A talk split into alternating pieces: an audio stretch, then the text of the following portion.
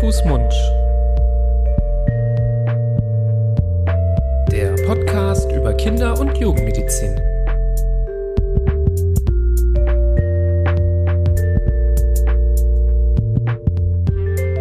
So, ihr Lieben. Grüezi, Florian. Ich habe es mir gerade gedacht, dass eigentlich deine ersten Sekunden nur darauf abzielen, mich zu verwirren und mich von Anfang bis Ende sprachlos zu machen. Heute, Ist- merkst du, hast du es nicht geschafft. Nee, aber ist Grüezi nicht Schweiz, Schweizerdeutsch? Ja, ein. ja, ja, Habe ja. ich, hab ich heute versemmelt? Was haben wir noch bei Das war, oh, das, das ist dir passiert? Grüß, ich dachte, das Christian war- Oder so. Gr- Christi, Grüß dir. Das Christi, muss ich noch üben. servus. Das muss ich Grüß. Gott, Nibras. Schön, dass du wieder versucht hast, mich hier in die Irre zu führen, aber Schweizerisch und Österreichisch, das müsstest so ein bisschen auseinanderkriegen. Aber gut, sei es dir verziehen. Wir sind mittendrin. Willkommen zu einer neuen Folge von Hand, Fuß, Mund, eurem Podcast zur Kinder- und Jugendmedizin. Heute mit einer sehr speziellen Folge, eine sehr spannende Folge. Ich bin auf jeden Fall schon etwas aufgeregt, wie das immer so ist. Das wisst ihr, könnt ihr jetzt schon ähm, vorhersehen, dass das immer der Fall ist, wenn wir einen Interviewgast haben. Und heute haben wir eine spezielle Konstellation. Wir haben nicht nur ein Interview, wir haben sogar ein, ja sagen wir mal, etwas ähm, spezielleres Thema als sonst. Ein Thema, was so ein bisschen ja, weggeht von der allgemeinen Pädiatrie, allgemeinen Kinder- und Jugendmedizin. Wir versuchen ja immer Themen zu nehmen, die relativ häufig sind in der Kinderarztpraxis oder, ja, sagen wir mal, ähm, immer wieder auch besprochen werden. Wir gehen jetzt mal ähm, oder probieren es heute mal aus, auch in einen spezielleren Bereich zu gehen, weil es ein interessantes Thema ist. Ihr werdet es ja am Titel schon erkannt haben. Ja, und dafür haben wir heute einen Interviewgast aus unserer Klinik. Wir haben heute da den Dr. Prasad Omen. Hallo Prasad. Hi, hallo, Nibas, hi Hallo Florian. Prasad. Schön, dass du da bist. Ja, danke, dass ihr mich eingeladen habt, dabei zu sein. Bist ja ein alter Bekannter für uns und ein ganz ähm, wichtiger und lieber Kollege, der so ein bisschen seinen eigenen Bereich hat, ähm, seine eigene Nische hier abbildet in der Klinik. Umso, wie gesagt, umso wichtiger finde ich auch, dass ähm, das für uns andere äh, Ärzte hier in der Klinik, weil es schon Spezialwissen ist, was du immer wieder äh, vermittelst und wo man merkt auch, dass du es drauf hast. Insofern war es mehr als naheliegend, dass du eine unserer ersten Zielpersonen bist, um hier ähm, über ein, wie Nibras schon gesagt hat, äh, durchaus spezielles Thema zu sprechen, wobei so aus der Welt, finde ich, ist es gar nicht. Ähm, ob das jetzt an der eigenen Geschichte liegt oder ob das darin liegt, dass ich den Eindruck habe, das Thema kommt in den letzten Jahren immer häufiger mh, zum Vorschein und zur, zur differentialdiagnostischen Überlegung. Da kommen wir gleich, glaube ich, noch genauer äh, hin und werden das alles von vorne bis hinten beleuchten auf einem Level, das Sinn macht, hoffentlich. Vielleicht kannst du dich kurz einmal den geneigten Zuhörern und Zuhörerinnen, vor allem den Zuhörerinnen, nee, äh, Können uns ja nicht sehen. Florian, ich möchte nichts rausschneiden aus dieser Folge. Pass bitte auf. vorstellen und ein bisschen äh, erzählen, was du so bei uns machst, was dein Gebiet ist, was deine Rolle ist und warum wir dich auserwählt haben könnten. Ja, nochmal vielen Dank, dass ich ähm, heute euer Gast sein darf. Ja, mein Name ist Prasad Omen, ich bin 45 Jahre alt. ähm, privat bin ich auch Vater von vier Kindern ähm, und ähm, bin erstmal und zuallererst Kinder- und Jugendarzt. Das ist, glaube ich, bei all den speziellen Spezialitäten, die ihr so angesprochen habt, die ich im Alltag vielleicht so betreibe, aber wichtig, weil der Ausgangspunkt, und das ist, glaube ich, auch für alle, die das so hören, wichtig, sind eigentlich ja ganz normale Symptome. Und ich bin Kinder- und Jugendarzt und bin das mittlerweile fast, ja, fast 20 Jahre und ähm, habe ähm, einige Jahre im Norden von Deutschland gearbeitet, in Lübeck und bin jetzt seit zehn Jahren hier in Düsseldorf tätig. Bin von der Ausbildung her Kinder- und Jugend, also Kinderonkologe eigentlich auch und Hämatologe und habe den Weg so über verschiedene Irrungen und Wirrungen in die Rheumatologie gefunden und bin Kinder- und Jugendrheumatologe. Ähm, seit einiger Zeit leite ich hier den eigenen Bereich für Kinderrheumatologie am Universitätsklinikum Düsseldorf und ähm, ja, beschäftige mich mit einem, wie ich finde, sehr spannenden Feld. Und ähm, du hast das ganz richtig gesagt, Florian, die Eintrittskarte in mein vermeintlich so ein bisschen spezielles Gebiet, sind eigentlich relativ normale Symptome.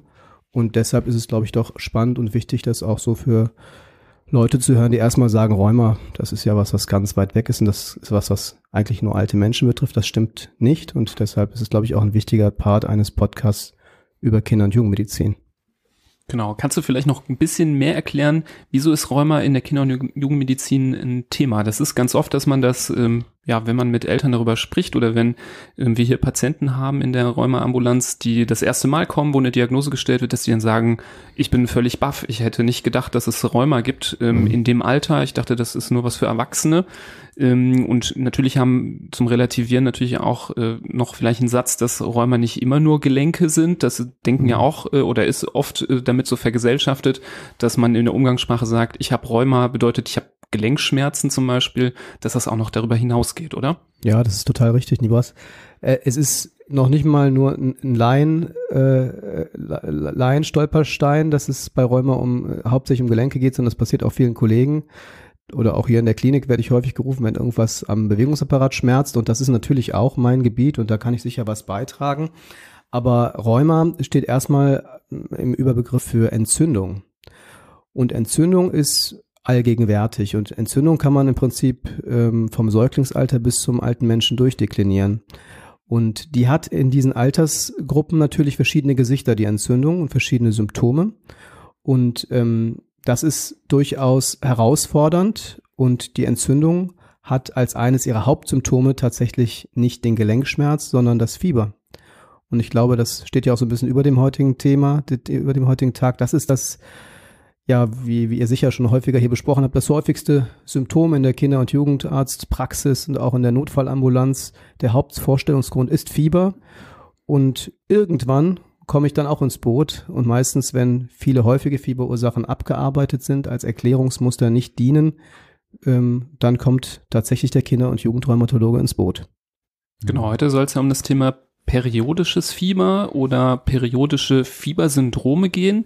Ähm, der ein oder andere ist vielleicht sehr gespannt, weil er davon schon mal was gehört hat und jetzt denkt, oh super, dass sie darüber sprechen, da schalte ich direkt ein. Der andere hört vielleicht aus Interesse zu, erkennt sich aber vielleicht wieder, wenn wir das hier besprechen und vielleicht für viele andere ist es zum Glück auch dann nicht etwas, was, wo man sich wiederfindet. Ähm, Fieber versteht natürlich jeder, kennt jeder, periodisch was bedeutet periodisch? Ähm, ab wann spricht man vom periodischen Fieber?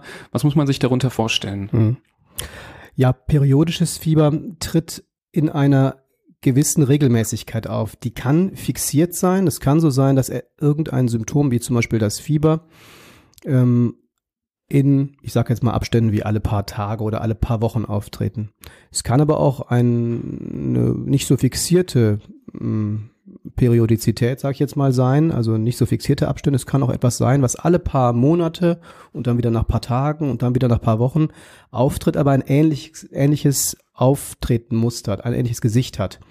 Und das kann Fieber sein, das können aber auch andere Symptome sein. Und ich hatte eingangs kurz was zur Entzündung gesagt. Das ist sowas, das sagt man so en passant, benutzt man ja häufig so auch im Alltag. Ich habe eine Entzündung. Ich würde das aber gerne nochmal ganz klar abgrenzen vor der Infektion. Das ist ja das, was hinter dem Fieber doch meist steht bei Kindern. Ne, eine Virusinfektion oder auch eine bakterielle Infektion ähm, äußert sich bei Kindern häufig mit Fieber. Und wenn ich ins Boot komme, dann sind wir mit diesem Erklärungsmuster eigentlich durch. Da haben wir gesagt, das Kind hat Fieber, aber keine Infektion, aber möglicherweise eine Inflammation. Das nennen wir Entzündung und Inflammation ähm, hat ja so ein bisschen was mit Feuer zu tun. Ich finde das ein ganz gutes Bild, so erkläre ich das auch häufig, dass wir von einem Feuer sprechen, was irgendwie im betroffenen Menschen irgendwie lodert und sich zeigt. Und es zeigt sich durch diese erhöhte Temperatur über 38,5, aber auch durch bestimmte Symptome, die wie Schlappheit, Abgeschlagenheit, aber auch zum Beispiel, und das ist auch ein typisches Zeichen dieser bestimmten Erkrankung, die du gerade schon angesprochen hast, dieser periodischen Fiebersyndrome, zum Beispiel an der Haut. Und da passt das Feuerbild auch ganz gut, dass sich das nämlich auch an der Haut durch eine Rötung zum Beispiel zeigt, so ein Fieber. Ne? Und dass so ein, so ein Fieber, so eine Inflammation, so eine Entzündung, ja, Kraft raubt, müde macht, antriebsarm macht und da kommt dann im Prinzip das ganze Entzündungsthema ähm, rein. Und ich glaube, was wir zum einen aus den Notfallambulanzen kennen, aber zum anderen dann auch retrospektiv hören, wenn die Patienten dann bei dir gelandet sind, ist, dass der Weg, den sie vorher beschritten haben, die Wochen und Monate, die sie zur Diagnose geführt haben oder dies, die notwendig waren, bis die Diagnose gestellt werden konnte, die sind ja geprägt von Verdächtigungen, was diese Infektionen angeht. Da sind ja etliche Antibiotika Gaben dabei, wo man sagt, ja, das, der Hals ist bisschen rot, das äh, könnte eine Mandelentzündung werden, da geben wir mal Antibiotikum eine Woche. Dass das Fieber dann vielleicht weggeht, obwohl es so ein Fiebersyndrom ist ähm, und scheinbar auf das Antibiotikum angesprochen hat, macht es dann noch ein bisschen komplizierter. Wenn das Ganze dann vier Wochen später wieder so ist, dann ähm, was ist denn deine Einschätzung, wann sollte man denn hellhörig werden? Das ist jetzt auch eine sehr allgemeine Frage, mhm. klar. Aber wenn du jetzt ähm, an die Geschichten deiner Patienten denkst, wo ist denn der Punkt, wo du sagst, naja, da hätte man eigentlich das erste Mal schon äh, daran denken müssen und beim nächsten Mal dann dem Ganzen nachgehen können, wo es dann vielleicht ja noch länger dauert, gedauert hat. Ja, also ich denke, wir Rheumatologen haben immer den Luxus, dass wir meistens eine Rückschau betreiben können und nicht im Sturm stehen, sondern immer dann äh, die Eltern schon mit einer Geschichte kommen, die schon ein paar Wochen oder Monate geht. Ehrlich gesagt will ich die Kinder auch gar nicht so ganz früh sehen, weil meine, mein Blick auf die Symptome ist eher so ein bisschen die Frage nach was Chronischem. Was Chronisches kann man nicht diagnostizieren nach zwei Wochen Problemen. Das heißt, das ist mein Luxus und deshalb ist es für mich immer schwierig, auch kritisch auf die Arbeit der Kollegen zu gucken, die dann vermeintlich eine Diagnose nicht gesehen haben. Aber mein Job ist schon zu gucken, äh, sind die verschiedenen Differentialdiagnosen, also alternativen Erklärungen für, für das Fieber eigentlich gut abgearbeitet worden. Und am Ende des Tages sind das immer die gleichen Sachen. Und das ist, da ist, sage ich mal, 90 Prozent äh, reden wir von Infektionen. Wie gesagt, die, die äußern sich natürlich durch die genannten Symptome und die kann man auch durch Blutwerte ähm, nochmal unterstreichen, wie Entzündungswerte im Blut. Da gibt es dieses C-reaktive Protein, CRP. Es wird in vielen Kinderarztpraxen auch mit so einem Schnelltest gemacht. Da kann man schon mal gucken, ob da Entzündung, äh, eine Infektion hintersteckt. Aber ich habe mich gerade schon versprochen, dass es gemeine ist, dass Infektion und Entzündung sich da auch ehrlich gesagt äh, Hand in Hand gehen. Die zeigen das Gleiche. Die zeigen nämlich dieses erhöhte CRP und da wird's, wie du schon andeutest, bisschen knifflig ähm, weil dann hat man es immer noch nicht raus. Ähm, und dann geht es letztlich, um auf deine Frage zurückzukommen, ein bisschen mit so einem Baustein arbeiten. Und ähm, wenn ich so ein Kind sehe, was viele Wochen und Monate fiebert, dann gucke ich schon natürlich erstmal in der Geschichte gibt es Symptome, die die jetzt, sage ich mal, formal auch bedrohlich sind. Ne? Dass ein Kind zum Beispiel total schlapp ist und tagsüber viele Stunden schläft, ja. Oder Symptome hat, ähm, die auf ja eine Erkrankung hinweisen, die in den Bereich von ja auch einer bösartigen Erkrankung gehen. Das ist immer sag ich mal, der Elefant im Raum. Äh, und ich bin ehrlich gesagt auch so, dass ich das auch relativ früh auch mit den Eltern bespreche, weil ich weiß, dass das eine Sorge ist, die viele Eltern haben. Könnte das auch irgendwie eine Leukämie sein, irgendwas Bösartiges, das nehmen wir sehr ernst. Aber da muss ich schon sagen, dass da die Kinder- und Jugendärzte in den Praxen einen ganz guten Blick haben, das auch zu sortieren. Und solche Kinder sehe ich am Ende des Tages extrem selten erst in meiner Ambulanz. Und trotzdem, auf sowas achten wir natürlich, auf gravierende Einschränkungen des, der Alltagsfähigkeiten, tagsüber schlafen und Gewichtsverlust. Das ist was sehr, sehr ungewöhnliches bei Kindern mit einer rheumatischen Erkrankung so ähm, im ersten Schritt. Ähm, ja, und die Unterscheidungen ähm, werden, also Infektionen, bösartige Erkrankungen, das sind so Sachen, die wir dann so versuchen abzuarbeiten. Und wenn die Sachen sich einfach immer wiederholen und ähm, wir dann so rauskriegen, es gibt auch vielleicht eine Familiengeschichte da ähm, mit ähnlichen Symptomen, dann ist das manchmal eine Brücke, über die man gehen kann, die einem hilft, dass das vielleicht aus dem rheumatischen Formenkreis kommt. Ähm, und am Ende ist es der Verlauf und die Geschichte. Wir gucken ganz viel auf Fieberprotokolle. Wir bitten die Eltern zum Beispiel, äh, schreibt es auf. Und das ist nicht trivial, das ist auch nicht nur, um die Eltern zu beschäftigen, sondern wir gucken ernsthaft auf diese Kalender, die die führen, über Monate und können daraus eine ganze Menge lesen. Und das ist, also Elternbeobachtung ist eigentlich ein ganz, ganz großer Baustein in der Diagnose eines solchen periodischen Fiebersyndroms. Kannst du da was empfehlen, nur kurz, äh, wo wir jetzt sowieso dabei sind, wenn du von Fiebertagebüchern oder Kalendern äh, sprichst, wenn mhm. man jetzt so das Gefühl hat, mein Kind fiebert irgendwie ja abseits der Norm. Ich habe irgendwie das Gefühl, das ist nicht nur eine Infektion, weil der Kinderarzt auch in der Regel nie was findet und es mhm. irgendwie immer gleich abzulaufen scheint. Ähm, Manche haben ja dann auch ein, ein, zweites Kind, was, wovon sie das eben nicht kennen, wo äh, die Infektionen dann doch in der Regel da die Ursache sind. Ähm, wie, wie soll man so ein Tagebuch am besten führen? Gibt es da Apps für, ähm, für, für das Fiebertagebuch oder sollte man einfach einen Kalender jeden Tag zweimal Fieber messen und reinschreiben oder ist das dann zu viel? Was wäre deine Empfehlung? Mhm. Also es gibt da Apps. Ich habe das von Eltern gelernt kürzlich, dass es solche Apps gibt, die kann man führen am Ende ist es egal. Also es gibt ja diese schönen Kalender äh, im, ich sage jetzt mal DIN A5-Format auf einer Jahreshälfte, andere Jahreshälfte ist auf der Rückseite. Die finde ich eigentlich am besten zum draufgucken, wenn man so einen schönen Überblick kriegt. Ähm, und man macht einfach Kreuze. Man sollte aus meiner Sicht eigentlich nicht jeden Tag messen. Das wird viel gemacht.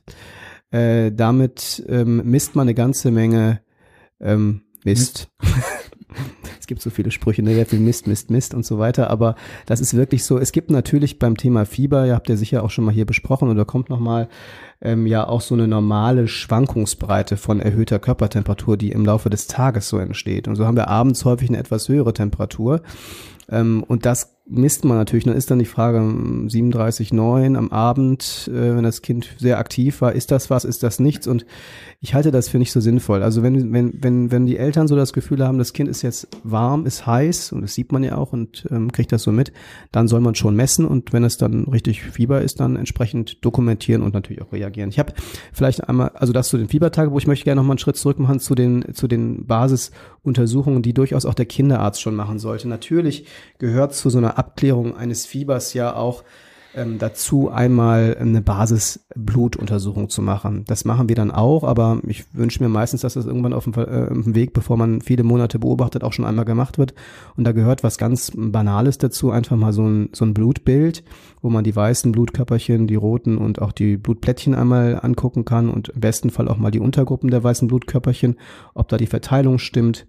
Ähm, weil es damit auch schon so ein bisschen äh, drum geht zu sortieren, ist das wirklich nicht eine, eine Infektion, die wir da unterm Radar immer sehen, weil es gibt ja auch ganz wenige Kinder, aber die möchten wir nicht verpassen, die jetzt gar nichts Bösartiges haben, die zum Beispiel eine, äh, einen Immundefekt haben, wo das Immunsystem im Prinzip äh, in seinem äh, Netz sozusagen einen Webfehl Webfehler hat und da sozusagen die Kinder tatsächlich richtige Infektionen haben jedes Mal. Ähm, das äh, können auch durchaus starke Infektionen wie Lungenentzündungen sein und die möchten wir nicht verpassen und die sollen jetzt nicht Monate äh, Fieberprotokolle führen, sondern die müssen dann behandelt werden und die würden einen anderen Weg einschlagen, also dann ein Immundefekt. Da fehlt was. Bei den periodischen Fiebersyndrom fehlt nichts, da ist eher etwas mehr, da ist Entzündung da, da richtet sich das eigene Immunsystem gegen sich selber und macht eine Entzündung. Jetzt ähm, heißt die Episode ja periodische Fiebersyndrome. Wir sprechen darüber, vielleicht ist an der Zeit, einmal rauszuhauen. Wir wollen ja eigentlich immer so wenig Fachbegriffe wie möglich verwenden und so ähm, basic wie möglich zu sprechen, aber vielleicht einmal raushauen, was, wovon sprechen wir denn? Wo, was zählt denn zu den periodischen Fiebersyndromen? Wie heißen die? Kann ich jetzt äh, das einzelne ähm, runterbeten von ähm, Symptom bis Therapie, aber jetzt so die Schlagwörter, wovon sprechen, sprechen wir von drei, sprechen wir von zehn oder zwanzig? Ähm, einmal vielleicht in Kürze und Würze hm. die Namen. Ja, leichte Aufgabe. Bestimmt. Das ist super easy natürlich, Florian, wie immer. Nein. Also ich, ich will das mal so zusammenfassen vielleicht. Ähm, es gibt tatsächlich äh, im Bereich der ähm, Genetik äh, unglaubliche Entwicklung der letzten, letzten 20 Jahren.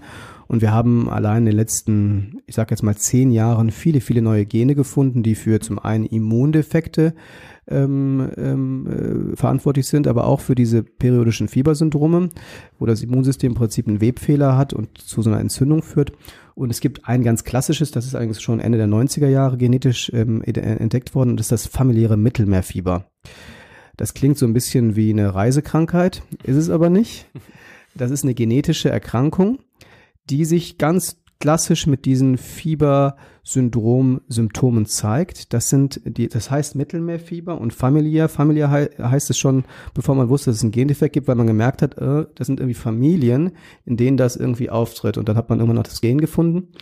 Ähm, Und im Mittelmeer ähm, zeigt einfach, dass es eine bestimmte Region gibt, ähm, und das ist so ein bisschen aus der Zeit vor der Migrationsgeschichte. Also mittlerweile äh, kann man sagen, es sind bestimmte Ethnien, die in der ganzen Welt verstreut sind, in denen sich dieses, diese genetische Veränderung besonders häuft.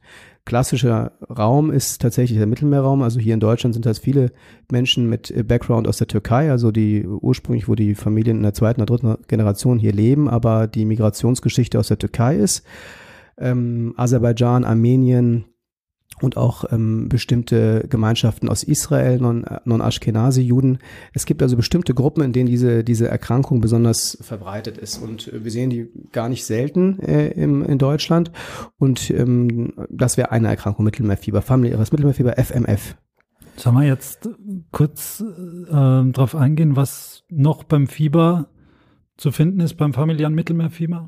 ist jetzt eine Frage in die in die Runde an euch beide, ob das jetzt grätschst du in deine eigene ob das Frage sinnvoll ist. Ja, ich, ich, ich will jetzt keine Überforderung ja. da für einen Zuhörer ähm, ich, ich glaube, auslösen. Ich glaube, es ist sinnvoll, dass wenn man jetzt gerade so einen Ritt durch die äh, einzelnen man, äh, Erkrankungen macht, dass man, man vielleicht zu jedem ja. noch so ein bis maximal zwei so mhm. Red Flags nennt, die noch mhm. dabei sind, wo man vielleicht dann deswegen dran denkt. Also du hast ja schon eine gesagt, mhm. die Herkunft spielt ja tatsächlich da so ein bisschen eine Rolle, wobei man ja mit der Vermischung ähm, und der ja immer freier werdenden Welt und Globalisierung, man kann leichter reisen, mhm. ähm, die Leute verteilen sich und vermischen sich immer mehr, ähm, auch davon ausgehen kann, dass es äh, nicht mehr in Zukunft immer so klassisch bleiben wird. Mhm. Ähm, aber du gehst jetzt, Florian will auf ein zweites Symptom hinaus, ja. was wir natürlich nochmal ja. betonen können. Also ich, ich würde ich würde tatsächlich die Frage jetzt so, so beantworten. Ich würde das Fall mit der Mittelmeerfirma mal doch kurz einmal ein bisschen beschreiben, weil das so ein bisschen das, äh, ein bisschen prototypisch für diese ganzen Syndrome ist, weil es also es ist von den genetischen das häufigste. Und ähm, vielleicht, und, und es ähm, vielleicht einfach nochmal zwei, drei Symptome und dann sage ich auch nochmal gleich Namen von anderen äh, Erkrankungen, die noch ein bisschen seltener sind, weshalb man sie sich einfach nur einmal gehört haben sollte und dann mhm. darf man sie wieder vergessen. Also Mittelmeerfieber, ähm, Entzündung und ich finde das, was wir eingangs so ein bisschen gesagt haben, Fieber und ich hatte, glaube ich, was von Haut gesagt, das wäre auch ein Symptom, was man beim Mittelmeerfieber gelegentlich sieht, gar nicht am häufigsten.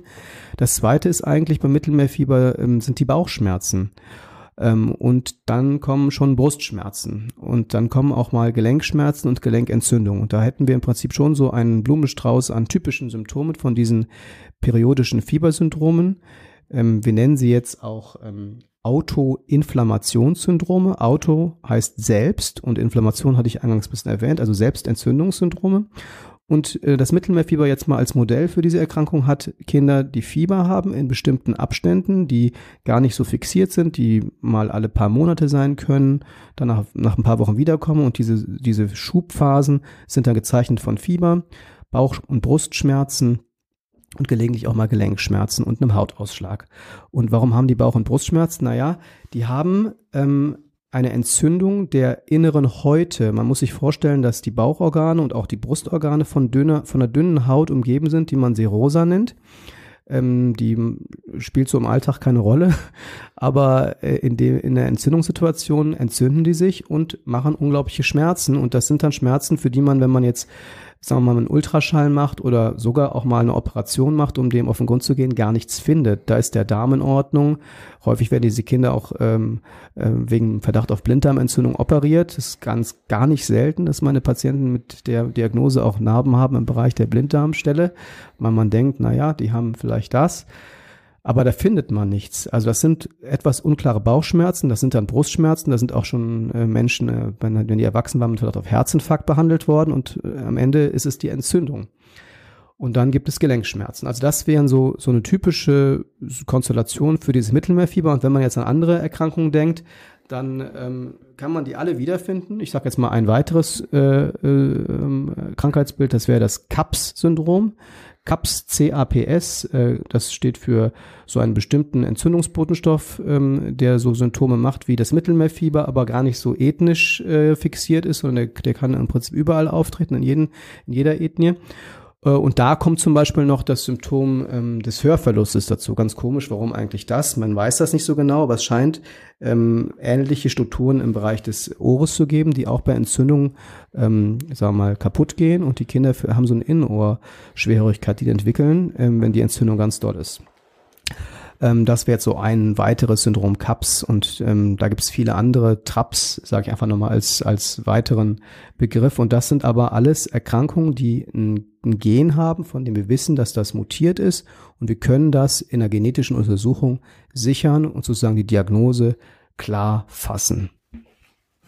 Das heißt, ähm, man weiß dann aber auch, ähm, dadurch, dass man weiß, welches Gen betroffen ist, ähm, was genau dann auch die Ursache der Erkrankung ist. Also dass dann in der Entstehung der Entzündung, das sind ja so Kettenreaktionen, die stattfinden, dass da irgendwo der Schalter falsch umgelegt wird. Das ist dann schon bei der ein oder anderen Erkrankung auch bekannt. Also ich will nicht, dass du auf die Einzelheiten mhm. eingehst, aber so Eltern fragen ja häufig danach, was passiert denn da genau? Ich möchte das gerne verstehen. Das ist also schon so, dass man, der Körper macht ja Entzündung, haben wir in unserer allerersten Folge ja schon besprochen, ähm, weil es ja zum Beispiel zur Bekämpfung der Infektion äh, Sinn macht, dass die Körpertemperatur zum Beispiel ansteigt. Mhm. Und ähm, dass da ein Mechanismus irgendwie nicht richtig funktioniert. Ja, ähm, das, äh, du, äh, das ist eine wichtige Frage. Warum passiert das? Das Warum können wir bei genetischen Erkrankungen natürlich, wenn wir es ganz ehrlich betrachten, gar nicht sagen. Warum wissen wir, da wissen wir ganz wenig. Was wir ganz viel wissen heute, ist, was passiert. Nee, genau, das meine ne? ich. Und das ist das, was du auch mhm. gefragt hast, genau. zu Recht. Aber der Schritt zurück wäre ja, warum eigentlich? Keine Ahnung. Was passiert, kann man ganz gut beschreiben und deshalb kann man diese Erkrankungen heute auch ganz gut behandeln. Es gibt ein sogenanntes angeborenes Immunsystem, was sich vom erworbenen Immunsystem unterscheidet, also adaptives äh, gegen erworbenes, äh, gegen äh, äh, äh, angeborenes. Und das angeborene Immunsystem, das besteht aus bestimmten Zellen. Und wenn die ähm, aus einem für uns nicht ersichtlichen Grund, der sich jetzt durch eine Mutation zeigt, aber wenn das äh, auseinandergerät, dann geht eine Entzündungskaskade, eine bestimmte Entzündungs, ähm, ja, ähm, Reihung, die geht dann, läuft dann so ein bisschen, ähm, die dreht bisschen durch. Ne, die hat eine normale Funktion, das nennt man, man nennt diese Entzündungskaskade Inflammasom. Ähm, und bei der, wenn, wenn da, es da eine Mutation gibt, dann ähm, macht dieses Inflammasom eine, ein, eine, einen Überschuss an Entzündungsbotenstoffen, die ähm, dann ähm, übermäßig zu messen sind im Blut. Und die kann man ganz gezielt blockieren oder auch ein bisschen breiter blockieren mit Medikamenten. Und das ist ein super Angriffspunkt, um solche total seltenen, aber genetisch gut charakterisierten Erkrankungen zu blockieren, zu behandeln. Du hast das ja eben sehr schön ähm, verglichen mit so einem Feuer, was brennt. Und ähm, jetzt, um das nochmal so ein bisschen bildhafter darzustellen, man kann sich das schon also vorstellen wie naja, ich gehe an den Herd und will den mal auf äh, Stufe 5 einschalten und der kommt eine Stichflamme raus und die ganze Küche brennt. So. Mhm. Und dann hat man den Brand und dann muss man gucken, wie man den gelöscht bekommt. Und manchmal gibt es dafür eben Ursachen im Bauplan, in der Genetik, haben, hast du ja richtig gesagt, wissen wir nicht, wieso das so ist. Ähm, ist vielleicht einfach Zufall, Pech, dass das so entstanden ist. Ähm, aber äh, das ist die eine Seite, dass man es rausfindet und dann die andere Seite, das Richtige zu erkennen, und dann auch zu behandeln. Ne? Du hast jetzt mhm. natürlich jetzt viel über die genetischen Sachen gesprochen, ähm, so dass man vielleicht das Bild haben könnte, naja, wenn es den Verdacht gibt auf ein periodisches Fiebersyndrom, dann kann man ja vielleicht zu dir kommen und dann machst du die Genuntersuchung und dann kannst du danach ganz klar sagen, das Kind hat das oder nicht oder mhm. hat eines dieser Syndrome oder nicht, aber so leicht ist das ja leider nicht. Nee, das Gibt es auch Syndrome, die nicht ja, ähm, ja. mit Genen quasi unterlegt sind, die man momentan nachweisen kann? Mhm. Das kann sich ja ändern, aber genau. Stand heute, 2020, wie ist da die? Ja, also äh, das ist auch eine total wichtige Frage. Also es gibt ähm, sogar die Möglichkeit, die Diagnose familiäres Mittelmeerfieber, um einmal bei dem Beispiel zu bleiben, zu stellen, auch ohne dass, dass man genetisch nachweisen kann, weil wir nicht alle Gene kennen. Aber wenn wir sagen, das sieht von außen genauso aus, können wir das diagnostizieren. Aber es gibt auch Erkrankungen, ähm, für die wir bis heute keine genetische Erklärung haben, aber die unheimlich häufig sind. Und ähm, es gibt ähm, bei diesem periodischen Fiebersyndrom eine Erkrankung, die bei jedem Kind jeder Herkunft, ähm, nicht jeden Alters, aber in einer bestimmten Gruppe relativ häufig auftritt. Ähm, das ist eine Fiebererkrankung, die man abkürzt mit PFAPA-Syndrom, P-F-A-P-A. Und das ist so ein, so ein Akronym, hinter dem sich das versteckt, verbirgt, was die Eltern im Prinzip im Vollbild dieser Erkrankung zu Hause in ziemlich regelmäßigen Abständen erleben können. Und das wäre jetzt mal so ein periodisches Fiebersyndrom, wo die Periodik ziemlich fixiert ist. Ich hatte das eingangs gesagt, dass es mal so asyn äh, asynchron sein kann, aber manchmal auch so unglaublich getaktet.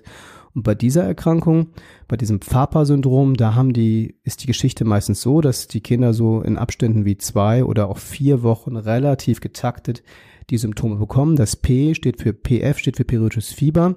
Das A steht für Aften, das sind diese schmerzhaften kleinen Stellen im Mund ähm, die man auch mal so haben kann, die es manchmal familiär gehäuft gibt. Viele kennen das, dass das dann so in der Lippe von innen Genau. zum Beispiel ist und dann beim Essen manchmal stören kann. Ne? Genau. Ähm, das andere P steht für Pharyngitis, das ist die Halsentzündung, äh, die gemeine Halsentzündung. Also es tut einfach weh und kann auch rot sein. Und das letzte A ist, steht für Adenopathie, das ist im Prinzip äh, die Verdickung der Lymphdrüsen, der Lymphknoten im Bereich des Halses. Also Kinder, die in regelmäßigen Abständen diese Sympto Symptome gleichzeitig haben, vergesellschaftet mit Fieber, die können, wenn die nicht gleichzeitig eine andere Diagnose kriegen, die kann man so mit dieser Erkrankung ähm, äh, benennen. Aber ihr merkt, ich eier so ein bisschen rum, wie so häufig äh, in meinem Fach, weil wir nicht immer so sauber arbeiten können wie mit diesen genetischen Erkrankungen. Das ist immer da, wo es keine Genetik gibt, weil, dass man sich da so ein bisschen durchhangeln muss, weil die Sachen halt unglaublich unspezifisch sind. Ne? Weil natürlich kann man auch, wenn man Halsschmerzen hat, dicke, dicke Lymphknoten, kann das auch ein Zeichen von einer Mandelentzündung sein. Dafür brauchen wir aber einen Doktor im Boot. Das heißt, die Diagnose wird gestellt, ähm, indem der Kinderarzt die Kinder in diesen Episoden sieht und im Idealfall jedes Mal sagt, ähm, oder im, nicht Idealfall, aber im Fall des Papas sagt, ich sehe das alles, aber ich sehe keine Mandelentzündung. Ich sehe eine Rötung des Halses, aber das ist nicht bakteriell. Vielleicht macht er sogar mal so einen Rachenabstrich und stellt fest, dass da kein Bakterium ist. Vielleicht mh, macht er auch eine Blutentnahme. Der darf dann aber erhöhte Entzündungswerte messen. Das darf er schon, weil das ist ja eine Entzündung. Ähm, und ähm, wenn das jetzt über einen längeren Zeitraum passiert, sagen wir mal über drei Monate, ähm, und der Kinderarzt wirklich geschaut hat, dann würden wir in unserer Ambulanz schon nochmal, wenn die Kinder sich bei uns vorstellen, checken, ob es Hinweise gibt, dass das Immunsystem irgendwie nicht gut funktioniert, dass da irgendwie eine Infektanfälligkeit eine Erklärung ist für das Fieber und bei den meisten Kindern ist das nicht so. Ähm, und dann kann man die Diagnose stellen, aber eine ganz wichtige Voraussetzung ist, dass das eigentlich Kinder sind, die so vom Alter meistens so jenseits des ersten Lebensjahres, eher ab dem zweiten Lebensjahr dann bis so zum Schulalter ähm, sind, also zwei bis sechs Jahre, die eigentlich ganz gesunde Kinder sind. Das heißt, die sich normal entwickelt haben, die so die Meilensteine der Entwicklung mit dem ersten Laufen und so auch sonst der ganzen ähm, Entwicklung, was man so, was man so kann, ähm, und vom Gedeihen her ganz normal sind. Und die sollten außerhalb der Fieberepisoden auch keine besonderen Symptome mit sich weitertragen. Wenn das so ist, also ansonsten gesundes Kind, dann kann man diese Diagnose stellen, ohne eine Genetik zu machen. Und dann? Was, was, was kann man mit diesen Ich wäre jetzt mal auf den Erfahrungsbericht gespannt, Florian. Ah, da hast, du schon mal angedeutet, schon, mehrmals. Und weil du das schon so oft angedeutet hast, hat das auch dazu geführt, dass wir immer wieder auch mal die ein oder andere Nachricht bekommen haben von Hörern, die gesagt haben, ah ja, ihr habt das ja schon mal so angerissen, geteasert, dass Geteasert. das äh, Naja, vielleicht mal das Thema man wird. natürlich können, Und teasern. haben sich auch ähm, bereits Leute gewünscht, dass wir das Thema heute besprechen, ähm, so dass ich da mal gespannt wäre. Wie kommt es dazu, dass du das äh, ja immer wieder erwähnt hast und gesagt hast, äh, dass du da auch abseits des Berufes Erfahrung mit hast? Ja, ähm, die Geschichte ist naheliegend. Also eins meiner Kinder hat, hatte ein Pfapa. Alle Pfapa-Eltern hören jetzt äh, mit großen Ohren gerade auf. Dass Also es eine zu- Vergangenheitsform gibt. Ja, ja. Ja. Er hatte einen Pfapa. Na, ich hoffe, dass es hatte und dass es nicht mehr hat. Ja, ähm, also mein Sohn ist, der ist ja mittlerweile acht und im Alter von, ich glaube, zwischen zwei und drei Jahren hat das angefangen, dass er in regelmäßigen Abständen Fieber hatte. Anfangs ist das natürlich von mir selbst als Kinderarzt, aber auch vom dann behandelnden Kinderarzt, der natürlich mit drauf geguckt hat, äh, zunächst als Infekt mh, verdächtigt worden oder abgetan worden, teilweise auch behandelt worden.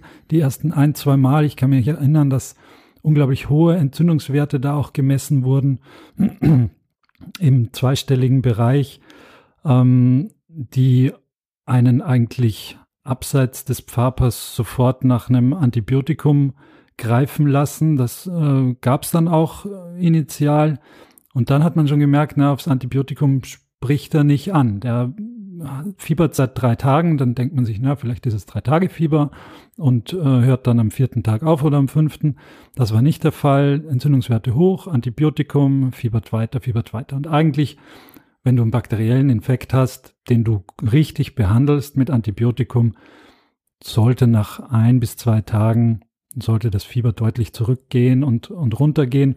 Das war nicht der Fall, sondern er hat eigentlich am Anfang so sechs, manchmal sieben Tage durchgefiebert, richtig hoch, äh, war auch schlapp dabei, hat gut auf Medikamente angesprochen gegen Fieber. Was ist mit diesen Symptomen aus dem Akronym? Also ja, ähm, genau. Äh, wichtige Frage. Also er hatte eigentlich schon immer wieder Aften. Gerade in den ersten ein, zwei Fieberschüben haben wir das aber gar nicht hinterfragt, weil die Idee gar nicht äh, zu, dahin äh, gefallen ist.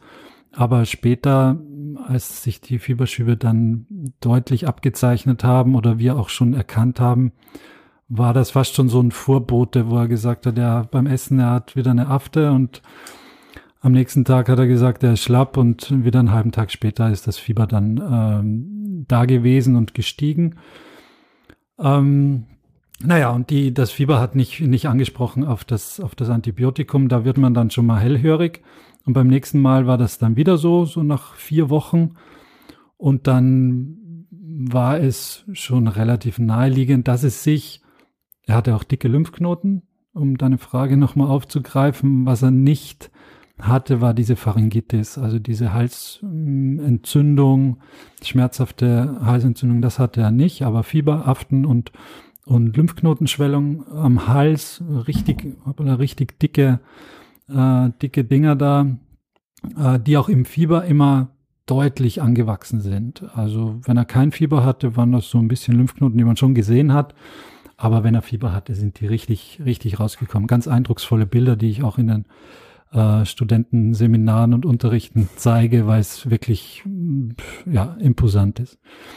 Naja, und dann ha habe ich auch relativ zügig mal mit Prasad äh, schon über ihn gesprochen und überlegt, wie wir da weiterkommen. Und dann ist im Endeffekt die diagnostische ähm, Lawine auch schon losgetreten worden mit Blickrichtung auf periodische Fiebersyndrome. Natürlich auch geguckt, im familiäres Mittelmeerfieber, da hat so ein bisschen die äh, die, der Stammbaum dagegen gesprochen. Aber ich dachte, die Türken standen mal vor Wien. Ne?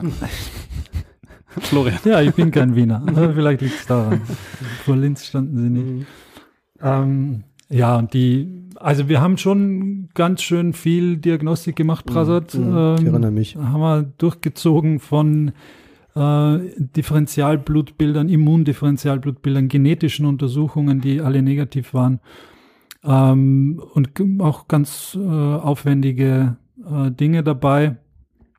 Und relativ früh haben wir dann einen Therapieversuch auch gemacht, der fürs Papa klassisch ist, worauf auch meine Frage abgezielt ist, mhm. ähm, was macht man eigentlich, wenn man dann die Diagnose mhm. vermutet, nämlich das gute oder nicht gute und verteufelte alte Cortison, mhm. wo ähm, man ja sehr gute Therapieerfolge sieht, die aber durchaus auch ihre Schattenseiten haben. Absolut. Also ich denke, das, äh, was du ganz schön beschrieben hast, ist eigentlich ja das, das Feuer nochmal, was, was brennt. Und äh, ja, also vielleicht zuerst zum Cortison. Das ist natürlich ein Begleiter in der Rheumatologie, auch in der Kinderrheumatologie, den wir noch nicht ganz, äh, ganz äh, aus dem Fenster geworfen haben.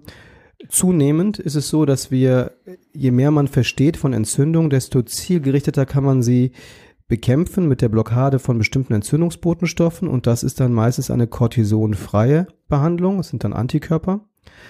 Aber gerade in Situationen, in denen die Sache vielleicht noch nicht ganz klar ist oder beim Pfapa, ähm, da hat das Cortison sicher noch einen Stellenwert, äh, den wir ähm, ganz klar im Sinne des Feuerlöschens sehen. Aber wie immer bei Cortison muss es immer einen Anfang und ein Ende geben. Das finde ich immer ganz wichtig.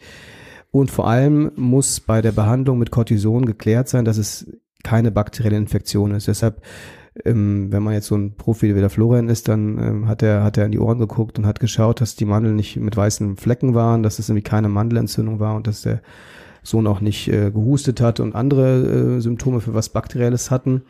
Mm, und wenn das gewährleistet ist, dann kann man das mit einem kurzen, sehr gezielten Cortisonversuch mit einem Saft, gibt mittlerweile verschiedene Säfte, ähm, machen und ähm, ich weiß nicht, Florian, wie das war. Ich glaube, das hat ziemlich gut und schnell funktioniert mit dem Cortison. Ne? Absolut, das hat äh, richtig eingeschlagen. Das Fieber ist innerhalb von zwei bis drei Stunden war das Fieber weg mhm. ähm, und ist, mm, das war nicht in jedem Fieberschub so. Manchmal ist es weggeblieben, manchmal ist es so nach eineinhalb Tagen wiedergekommen, dann gab es noch eine Ladung Cortison und dann war es vorbei. Ja. Also wir sind dadurch von sechs bis sieben Tage Fieber, natürlich, wo er nicht in den Kindergarten gehen konnte, wo meine Frau nicht zur Arbeit gehen konnte oder ich nicht zur Arbeit gehen konnte, ähm, wo die ganze wo die, die Schwester durchgedreht ist, weil er wegen seiner Krankheit Aufmerksamkeit bekommen hat, die sie nicht bekommen hat.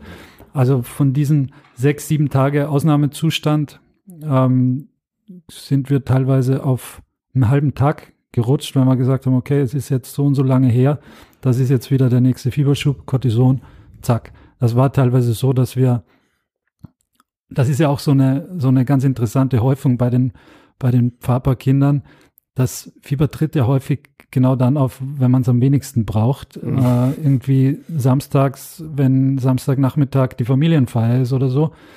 Das war dann wirklich so, dass Samstagvormittag ging das Fieber hoch, Samstagmittag hat das Cortison bekommen und Samstagnachmittag waren wir bei der, beim Zelten im Kindergarten. Das mhm. hat alles funktioniert, hatte aber natürlich einen stolzen Preis im Sinne dessen, dass ähm, die Fieberschübe, die Zeit zwischen den Fieberschüben kürzer wurde. Mhm. Und wir haben uns anfangs, waren wir circa bei vier Wochen, drei bis vier Wochen unterwegs.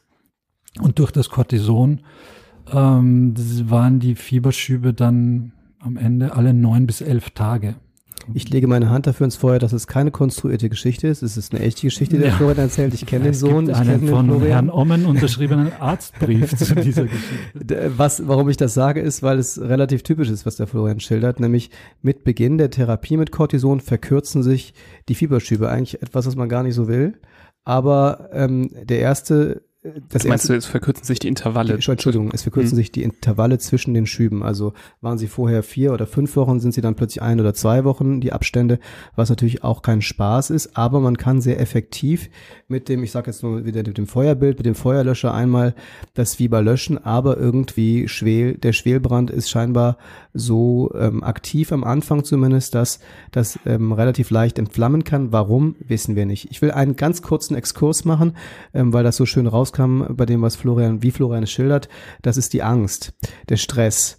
Und das ist das, was ich häufig bei den Familien, die diese, diese Geschichte ähm, erzählen, einfach mitbekomme. Und dadurch, dass wir das da im Büro häufig besprochen haben, ist, äh, habe ich das sozusagen auch mit, mitbekommen, was das für euch für ein Stress war. Und das ist was, was wir uns ähm, als Ärzte manchmal nicht so klar machen, aber was wir jetzt auch so für die Hörer, die das vielleicht auch mal erlebt haben, ähm, gut mitfühlen können, dass das ein, ein, ein äh, Fieber ja, egal was die äh, schlaue medizinische Ursache ist, erstmal unheimlich besorgniserregend ist und am liebsten ja nachts auftritt oder abends oder am Samstagabend, äh, wenn gerade kein Doktor zu greifen ist. Und das ist ja etwas, ähm, wo man sagen muss, ähm, beim Papa macht es auch Sinn, das Fieber, das Feuer zu löschen und nicht jetzt so, wie man das bei Infektionen sich vorstellt, dass es eine Funktion hat, sondern es hat da nicht so eine richtige Funktion. Es macht keinen besonderen Sinn, sondern ähm, es macht durchaus Sinn, das Feuer auch da zu löschen. Und wenn man soweit ist, das ganze Papa zu nennen, da jetzt auch nicht lange noch zu sagen, wir lassen jetzt mal bis 41,3 Fieber. Nein, wir würden da schon sagen, bei, einer, bei einem klassischen Bild, das würden wir behandeln, ohne dass wir jetzt sagen, wir finden das ganz toll, dass man immer Cortison gibt, weil das Ziel dieser Cortisontherapie ist tatsächlich, dass sich das dann verkürzt. Ähm, das ist nicht das Ziel, aber das passiert dann so, aber im besten Fall dann auch tatsächlich endet und ausheilt. Und das wäre vielleicht das Wichtigste an der ganzen Geschichte. Und äh, Florian hat ja das Happy End sozusagen auch schon mit äh, äh, erzählt, dass der achtjährige Sohn da jetzt nicht mehr äh, drunter leidet. Und das kann ich schon äh, so sagen, dass wir, die wir diese Kinder doch relativ häufig sehen in der Kinderrheumatologie, sagen können, dass das Ganze mit dem Beginn des Schulalters zu Ende ist. Ne? Wenn man Eltern von einem dreijährigen Kind vor sich sitzen hat, ist das ja so ein mittelmäßiger Trost, weil das sind dann doch noch ein paar Jahre bis zur Einschulung. Aber ich weiß wohl, dass das meist, ähm, also das heilt aus.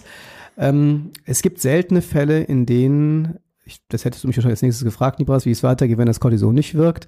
Ähm, dann vielleicht nur ein kurzer Exkurs dazu, weil es dann noch spezieller wird. Aber wir haben da durchaus weitere Dinge im Angebot aus der Anti-Entzündungstherapie, der Dauertherapie, die wir dann im Individualfall anbieten. Und es gibt sogar, das liest man häufig auch so in Foren, äh, die Möglichkeit der Mandelentfernung. Warum eigentlich das? Wenn die Mandeln vergrößert sind, sind sie so ähnlich wie Lymphknoten, Lymphorgane und die scheinen eine Rolle zu spielen beim Unterhalten dieser Entzündung und die Entfernung dieser Organe führt manchmal zum abrupten Ende dieses Entzündungsvorgangs. Das ist nun aber eine eine Therapie. Ich habe das neulich nochmal nachgeschaut, weil mich das nochmal, weil ich da das einfach mal für einen Vortrag vorbereiten wollte, wie denn die Datenlage ist, wie, wie gut diese Entfernung der Mandeln eigentlich belegt ist und die ist gar nicht so super belegt. Also das ist so, dass wir das auf keinen Fall früh empfehlen, aber wenn der Stress fürs Kind und die Frequenz der Fieberschübe sich überhaupt nicht eindämmen lässt und die unheimlich viel Cortison brauchen, dann kann man in Einzelfällen auch die Entfernung der Mandeln als die Entzündung unterhaltendes ähm, Organ machen. Es ist halt eine Operation mit Risiko und Nebenwirkungen wie so alles, weshalb wir als nicht operierende Kinderärzte da immer so eine gewisse ähm, ja, Demut haben und sagen, wenn es sein muss, wenn die groß sind und, und zerklüftet und beim Atmen stören, dann sowieso, dann kann man die auch in Absprache mit einem Hals-Nasen-Ohrenarzt, der da sowas macht, auch entfernen. Man sollte sie dann aber ganz entfernen, nicht teilentfernen. Ähm, das wäre wär sicher wichtig für die Operation. Aber individuelle Entscheidung, sicher kein Kochrezept, das dann am Ende einer Therapie steht. Ähm, ich hätte vielleicht noch was, was zur Therapie mir noch so einfällt, um das auch mal so ein bisschen die Angst vor dem Cortison zu relativieren. Ein Klassiker, wo Cortison relativ äh, unbedenklich immer gegeben wird in der Kinder- und Jugendmedizin, ist ja zum Beispiel der Pseudokrupp-Anfall. Ähm, da werden ja gerne zum Beispiel diese ähm, Kruppzäpfchen verschrieben, die haben bestimmt schon viele Hörer gehört oder auch selber mal angewendet. Ähm, diese Zäpfchen haben ja in der Regel eine Dosis von 100 Milligramm und häufig gibt man äh, oder gibt der Kinderarzt schon ein zweites Zäpfchen mit für die nächste Nacht, weil dieser äh, Kruppanfall häufig ähm, ja in zwei aufeinanderfolgenden Nächten auftritt. Wenn man die beide gibt, hat man in der Regel eine zusammengefasste Dosis von ungefähr, ja nicht ungefähr, von zweieinhalb Milligramm. Und ähm, wir würden ja zum Beispiel bei so einem Schub, bei einem Fapa ähm, eine viel geringere Dosis geben. Also wir würden ja zum Beispiel zwei Milligramm pro Kilo äh, geben. Ähm, manchmal könnte man es ja auch mal probieren mit nur einem. Also ein bis zwei tatsächlich. Also ein bis zwei Milligramm pro Kilogramm von dem Prednison. Das ist so das Cortison, ähm, das Hauptcortison. Ähm, ja, völlig richtig. Also wir, wir kommen mit weniger klar. Man kann sicher, wenn man nichts anderes im Haus hat, mal so ein Zäpfchen geben, aber eigentlich ist es eine Dosierung, die man nicht braucht. Und es genau. gibt super Säfte, Okrido-Saft zum Beispiel ist so ein Saft, ähm, die man geben kann, der auch schmeckt und äh, der von den Kindern gut eingenommen wird. Genau, und wenn man jetzt bedenkt, dass das ja eher die kleineren Kinder betrifft, die werden ja so ein Kampfgewicht von irgendwie 15 bis 25 Kilo haben. Wenn man da das hochrechnet mit ein bis zwei Milligramm pro Kilo, da braucht man schon relativ viele Gaben, um auf diese 200 Milligramm zum Beispiel zu kommen, die man zum Beispiel für einen einzigen Kruppanfall benutzt. Und wenn man jetzt denkt, äh, ob man jetzt drei Jahre lang äh, immer wieder mal Krupp hat äh, im Herbst, Winter, dann mit den Zäpfchen arbeitet oder über diese drei Jahre immer mal wieder diese Cortisongaben hat, vielleicht kommt man dann sogar auf vergleichbare Dosierungen hinaus. Ähm, beim, beim Faper wird das aber immer viel kritischer hinterfragt ähm, und ähm, beim Krupp, weil das so eine bedrohliche äh, ja, ähm, Situation immer zu sein scheint und auch mal sein kann in, in seltenen Fällen, ähm, nimmt man das eher hin. Aber wenn man das relativiert, kann man vielleicht merken, dass es ähm, ja vielleicht ein bisschen zu Unrecht so kritisch gesehen wird, wenn man vom, ja. beim Faper-Syndrom. Total richtig richtig. Also ich denke, das schlechte Image des Cortisons äh, nährt sich ja aus den Erfahrungen, die jeder so hat, ähm, aus dem Bekannten- und Verwandtenkreis, dass man dann so ähm, die Nebenwirkungen bekommt mit Gewichtszunahme und äh, dass die Haut schlecht wird. Und das ist ja alles richtig. Das bezieht sich aber auf eine längerfristige Cortisontherapie über viele Wochen und Monate und bei einem schweren Asthmatiker vielleicht über viele Jahre. Und selbstverständlich ähm, wollen wir das nicht für Kinder. Ne? Und das äh, betrifft jetzt auch, wenn ich nochmal auf mein Rheuma-Thema komme, wo es um Gelenke geht, da benutzen wir ja Cortison auch. Aber da wollen wir auch nach moderner Lesart sehr, sehr kurz mit Cortison arbeiten und den Kindern eigentlich das nur in so einer Überbrückungsphase, in so einer akuten Phase geben und schnell wieder rausgehen.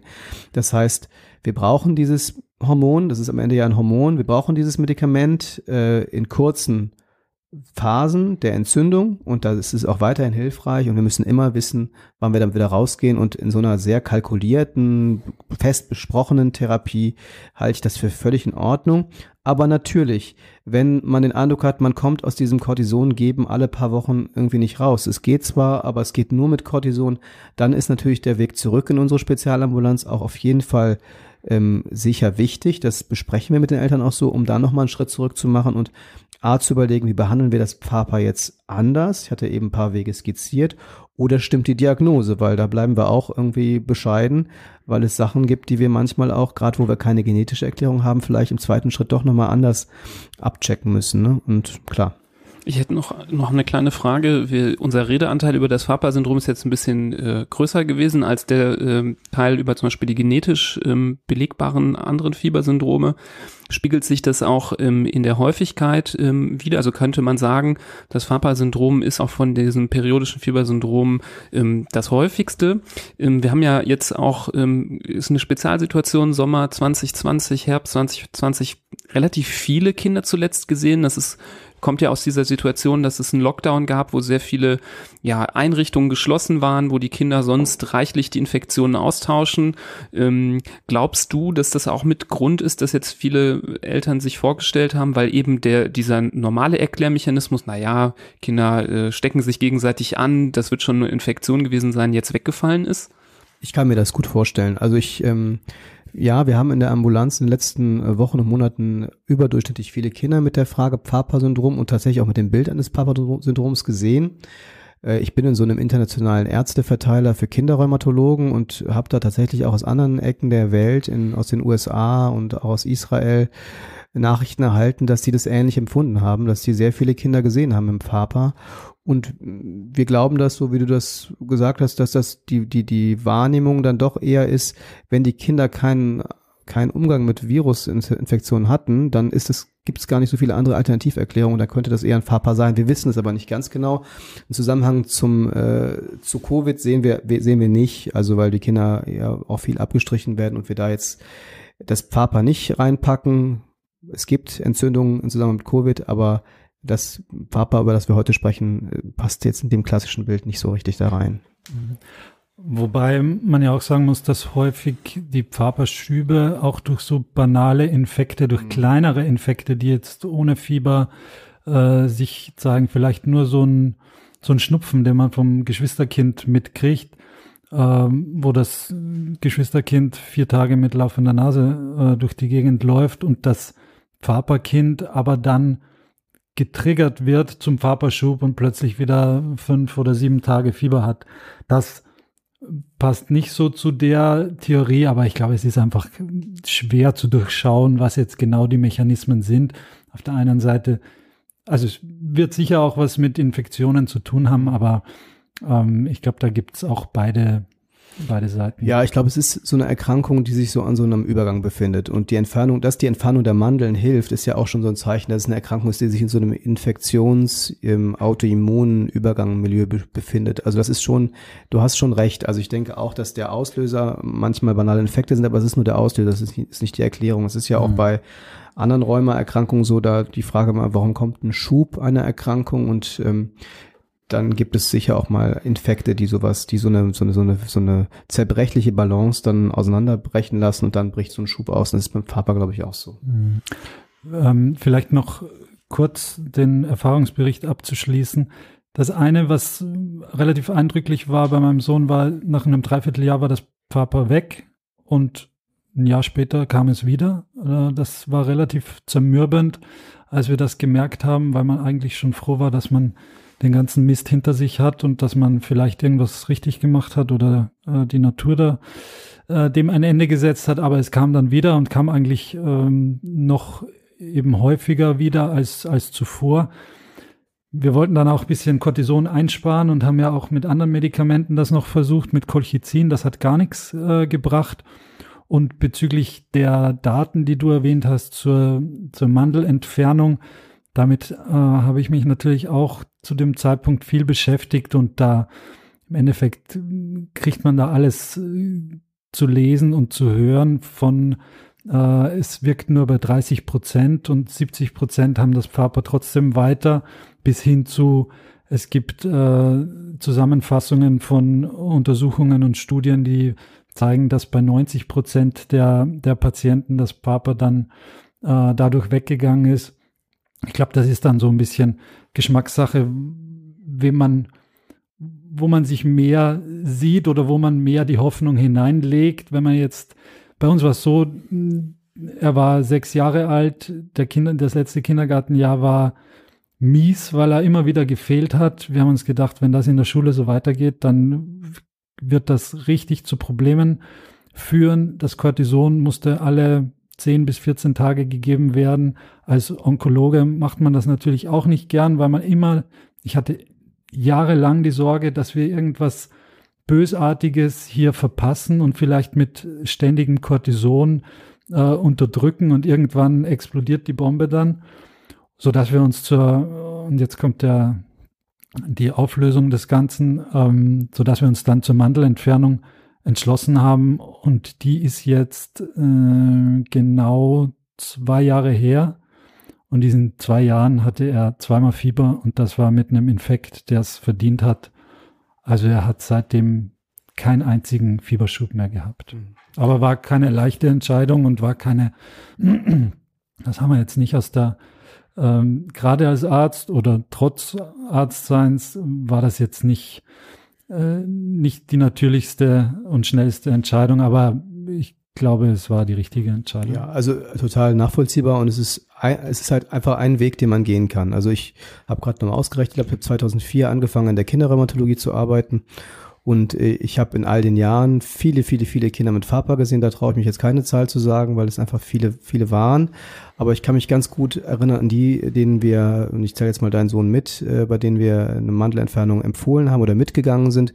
Das waren so fünf in, in 16 Jahren. Und äh, das ist und bei hat es gut funktioniert. Aber die anderen, natürlich kenne ich die Geschichten von allen nicht zu Ende, aber es gibt durchaus einen Großteil, der auch ausheilt. Also die Geschichten kenne ich. Ähm, es gibt ein paar, die auf dieses Medikament, was du ansprachst, dieses Colchicin, was am Ende ein, ein, ein pflanzliches Präparat ist, die Herbstzeitlose, was wir aus dem Mittelmeerfieber, aus der Behandlung da ähm, dem entlehnt haben, die darauf gut ansprechen. Also es gibt alle Wege, aber ich glaube, es ist am Ende ähm, gibt es keine guten Studien, die den einen vor den anderen Weg stellen, sondern es ist am Ende eine individuelle Entscheidung, äh, in die man ähm, den Stress, jetzt meine ich tatsächlich den körperlichen Stress fürs Kind durch diese Entzündung ähm, ähm, und den dann die Cortisongaben und die potenziellen Nebenwirkungen über die Dauer ähm, aufwiegen muss mit der, dem Risiko einer Operation und dem Risiko ähm, von Folgeerkrankungen. Und dann muss man eine Entscheidung einfach gemeinschaftlich treffen,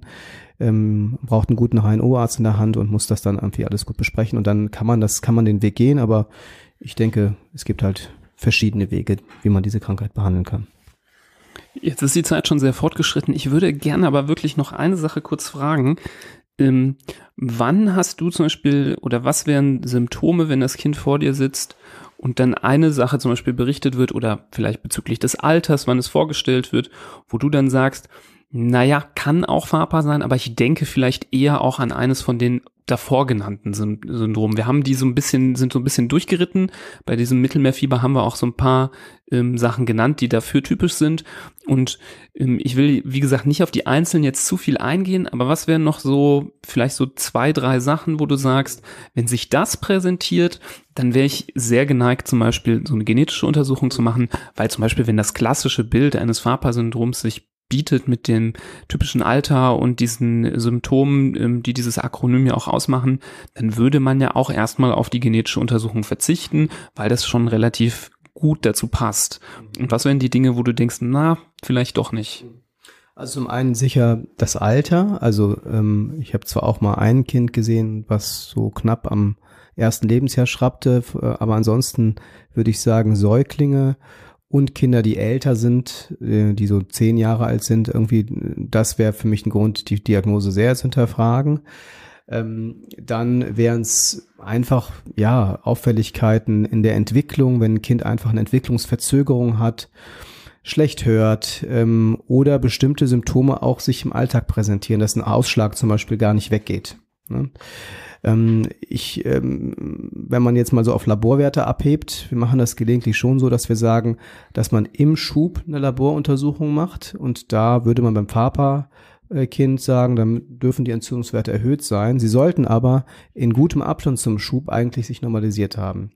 Und das ist eigentlich eine ganz gute Abgrenzung zu den genetischen Erkrankungen, wo das Feuer nicht nur kurz mit Cortison zu löschen ist. Das Feuer ist da immer irgendwie da. Es bricht nur in so einer Stichflamme, du hattest das eben schon so gesagt, auf. Und das ist dann das Fieber. Aber außerhalb der Fieberschübe beim Mittelmeerfieber gibt es immer ein konstantes Kaminfeuer, was brennt. Und das kann man auch im Blut durchaus messen. Und wenn ich sowas messen würde bei einem Kind, außerhalb eines von außen sichtbaren Schubs, erhöhter Entzündungswerte, das würde mich doch sehr wegbringen von einer, von einer FAPA-Diagnose.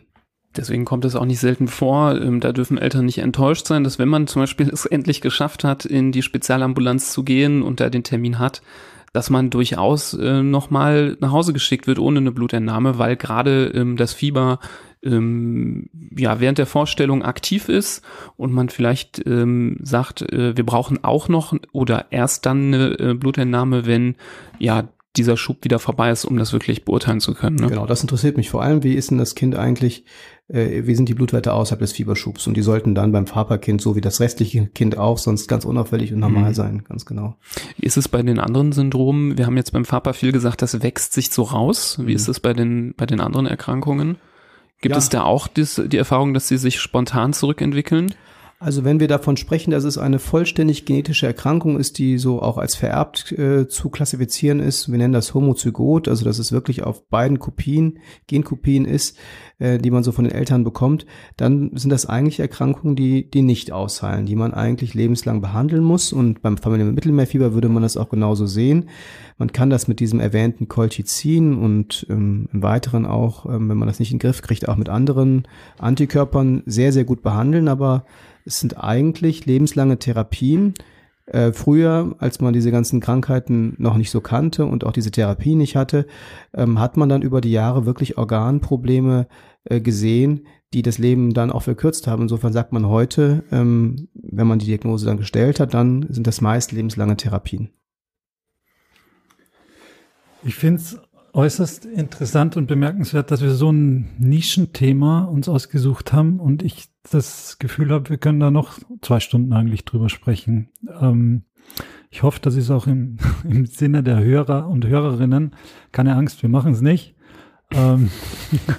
Ich dachte, du wolltest gerade sagen, dass es im Sinne der Hörer ist, dass wir drei Stunden darüber sprechen. nee, das war auf jeden Fall, ähm, du willst den Sack ein bisschen zumachen, Florian, ne? Ja, als erstes möchte ich dem Pratet sagen, dass ich ihm stundenlang zuhören könnte. Das äh, macht echt Spaß. Aber ja, ich glaube, wir würden, wie du so schön immer sagst, den Sack zumachen, oder? Ja, man muss das ja auch erstmal verdauen. Da waren jetzt sehr viele Informationen drin. Ich würde sagen, das war von der Informationsdichte vielleicht sogar noch ein bisschen dichter als sonst, ähm, wo wir ähm, ja mhm. oft, uns oft mit einer Erkrankung beschäftigen. Jetzt haben wir uns mit so einem Komplex beschäftigt. Wir hielten es aber für ein bisschen übertrieben, jedem dieser einzelnen Erkrankungen eine Folge zu widmen. Deswegen schon sinnvoll, dass man sie irgendwie auch zusammenfasst. Es zeigt aber, du hast es ja auch irgendwie so schön gesagt, in der Rheumatologie ist ja viel äh, kann, muss aber nicht ähm, äh, Diagnostik oder so dieses Abfragen der Symptome. Das kann man dann haben, muss man aber nicht haben. Ähm, und es ist immer dieses Puzzle, was man zusammensetzen muss. Also es ist bei anderen Erkrankungen gibt es ja oft dieses, äh, wenn da reicht das eine Puzzlestück und man hat das ganze Bild. Also mhm. wie bei einer Blinddarmentzündung, wenn man da einmal im Ultraschall den dicken entzündlichen Blinddarm sieht, dann braucht man eigentlich gar nicht mehr weitermachen. Dann mhm. ist eigentlich schon alles geklärt. Und so gibt es auch andere Sachen, wo man Total. da relativ leicht ähm, die Diagnose stellt. Ich finde das ja spannend, deshalb mache ich das auch so gerne und mit viel Herz und Leidenschaft. Dass das die Betroffenen nicht immer so spannend finden, ist mir auch klar. Und ich glaube, das ist aber auch ganz wichtig, dass, ähm, dass man so ein bisschen lernen muss auszuhalten, dass ich halt nicht der der Kinderchirurg bin, der sagt, äh, das war die Erklärung des Problems, sondern dass wir uns der Sache mit der gleichen Ernsthaftigkeit widmen, aber eher so über eine lange Strecke und mit ein bisschen gemeinsamem Aushalten von Symptomen. Natürlich alles vor dem Hintergrund lebensbedrohliche Infektionen, lebensbedrohliche andere Erkrankungen früh vom Tisch zu packen. Dass dann trotzdem Sachen übrig bleiben kann, die das Leben erheblich beeinträchtigen können, in der Lebensqualität und Angst machen. Das ist klar, aber das ist die Aufgabe da, die Angst rauszuholen äh, und die auf klare Füße zu stellen und versuchen, eine Erklärung zu finden, mit der man leben kann. Und ich finde, das Papa war ein ganz schönes Beispiel für, ein, für eine Erkrankung, die sehr viel Stress macht in der Familie. Und das sind viele Gespräche, die wir führen, so in der Ambulanz. Für eine Erkrankung, die aber häufig, und Florian hat das ja auch schon ganz schön beschreiben können, auch dann, auch wenn der Weg ein steiniger ist, zu einem Happy End führen kann. Und so wünschen wir uns das ja eigentlich als, als Doctors und äh, wünschen uns das für euch äh, und für, also für die Patienten auf jeden Fall auch. Was für ein Schlusswort. Genau, ich denke, dass es äh, schon, dass wir schon sagen können, dass die Folge dazu beigetragen hat, eher zu beruhigen als zu ja. äh, beunruhigen. Ja. Ähm, ich finde das äh, nach wie vor sehr gut, dass wir da heute drüber gesprochen haben. Ich denke, dass die Dunkelziffer ähm, der Menschen da draußen, bei denen das schon irgendwie herumgeistert, das Thema äh, sehr, sehr hoch ist. Und ähm, deswegen glaube ich auch, dass viele sich auch angesprochen fühlen. Und ähm, falls ihr jetzt äh, euch jetzt nicht unbedingt angesprochen fühlt, aber wisst, ja, hier die äh, Bekannten, die haben da irgendwie das Problem, ähm, dann würden wir uns natürlich sehr freuen, wenn ihr diese Folge dann auch an die betreffenden Personen weiterleitet oder wenn man es rechtzeitig hört und dann es irgendwann erst losgeht. Äh, vielleicht hätte es dir, Florian, auch geholfen, wenn du die Folge damals gehört hättest, Klar. bevor es losgegangen wäre. Wer weiß, dann kann man sich auch nochmal zurückberufen auf die Inhalte hier oder kann sich, mhm. äh, kann das nochmal einschalten und nachhören. Also deswegen glaube ich, äh, dass das hier super war. Danke nochmal nochmal, Prasad, dass du äh, das Thema mit uns so allumfassend gesprochen, äh, besprochen hast. Und es ist erst oder beeindruckend, dass, obwohl wir heute nur an der Oberfläche gekratzt haben, du so viele Informationen uns schon geliefert hast. Man mag nicht wissen äh, oder äh, sich vorstellen, was da noch in deinem Kopf ist über dieses Thema. Ähm, ja, das wollen wir da können wir bestimmt ein paar, können wir bestimmt ein paar dicke Bücher mitfüllen, äh, mhm. was für die Patienten gut ist. Aber wenn wir das alles hier ausführen würden, würde das den Rahmen natürlich sprengen. Ansonsten. Äh, aber ähm, sorry, bevor der Werbeblock losgeht, auf den ich mich heute schon sehr freue. Ich weiß, Florian, du. Nee, wirklich. Ich sehe schon, wirklich. wie du. Nee, ich bin total froh, dass du das, ähm, ja, deine Konsistenz. Ähm, aber ich hoffe, das war nicht das letzte Mal, Prasad, dass du hier vor dem Mikro oder hinter dem Mikro oder über dem Mikro gesessen bist. Ich glaube, dein Bereich gibt noch auf jeden Fall das eine oder andere Thema, allein wenn es um Gelenkschmerzen geht oder richtiges Rheuma oder Immundefekte. Also ich glaube, wir, wir hören uns bald wieder. Wir puzzeln wieder. Wir ja. puzzeln gerne zusammen weiter. Genau. Gerne. Sehr gut. Wenn ihr Fragen noch zu dem Thema habt, dann könnt ihr die gerne mal an info.handfußmund.de stellen. Die versuchen wir dann noch zu ergänzend, äh, ergänzend zu beantworten. Ihr könnt auch Themenvorschläge schicken, wenn jetzt gerade der Bereich der Kinderrheumatologie euch äh, interessiert oder da andere Bereiche sind, ähm, wo ihr euch eine Folge wünscht, könnt ihr euch melden. Ansonsten, wie eben schon gesagt, leitet das sehr gerne weiter. Eine Empfehlung an andere ist wirklich die allerbeste Werbung, die wir uns vorstellen können.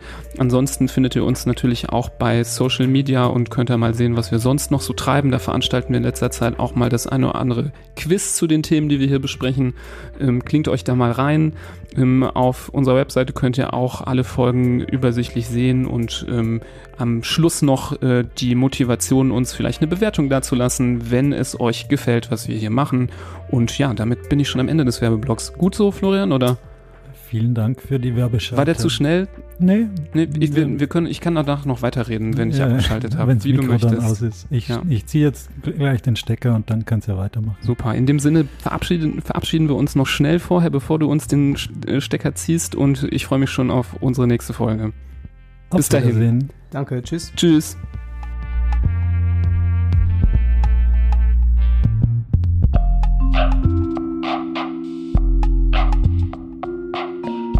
Thank